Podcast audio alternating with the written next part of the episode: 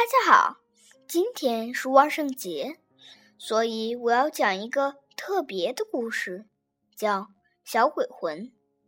说的是一个小小的鬼魂去学校学本领，可是他的胆子很小，总是让自己的叫声吓到。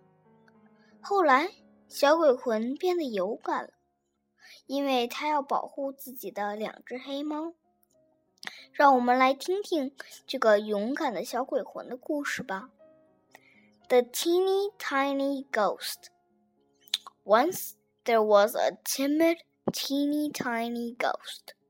He lived in a teeny tiny house with two teeny tiny black cats.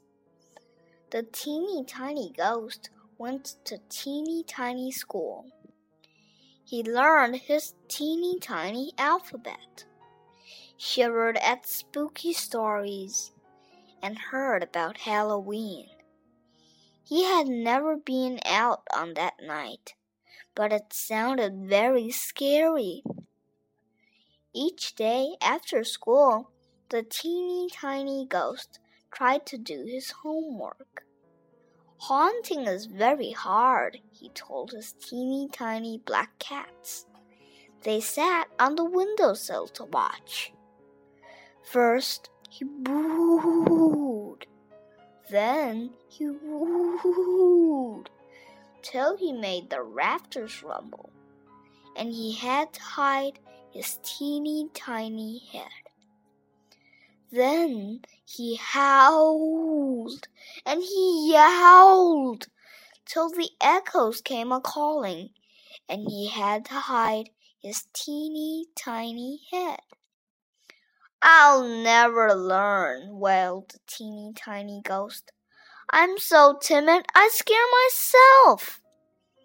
And a teeny tiny tear slid down his cheek. His teeny tiny cats climbed on his lap, licked his teeny tiny face, and purred their teeny tiny purrs. On Halloween night, some eerie yellow lights bobbed by the house of the teeny tiny ghost. What's that? he said, holding his cats close. And his teeny tiny heart beat bumpity bump. Then he heard rap, tap, tap on his teeny tiny door. Who's there? called the teeny tiny ghost. Let us in, cried the voices, and they sounded very big. The teeny tiny ghost looked around. Could he hide? He slipped inside the grandfather clock but he shivered and shook till he made the clock chime bing bom, bing bom, bing.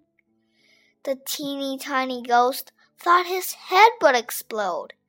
He undid the latch and escaped. Rap, tap, tap came the knocking on his teeny tiny door. Let us in, cried the voices, and they sounded very loud. The teeny tiny cats meowed and meowed. Don't be afraid, said the teeny tiny ghost. I won't run away. I'll keep you safe. We have to be very, very brave. The teeny tiny ghost took a long, large breath. He huffed and he puffed till he felt very big. He bowed and he wooed till he felt very bold. He howled, then he yelled, and he sounded very loud. His best friend, Gilbert, wore a blue sailor suit. He tooted tiny tunes on a teeny tiny horn.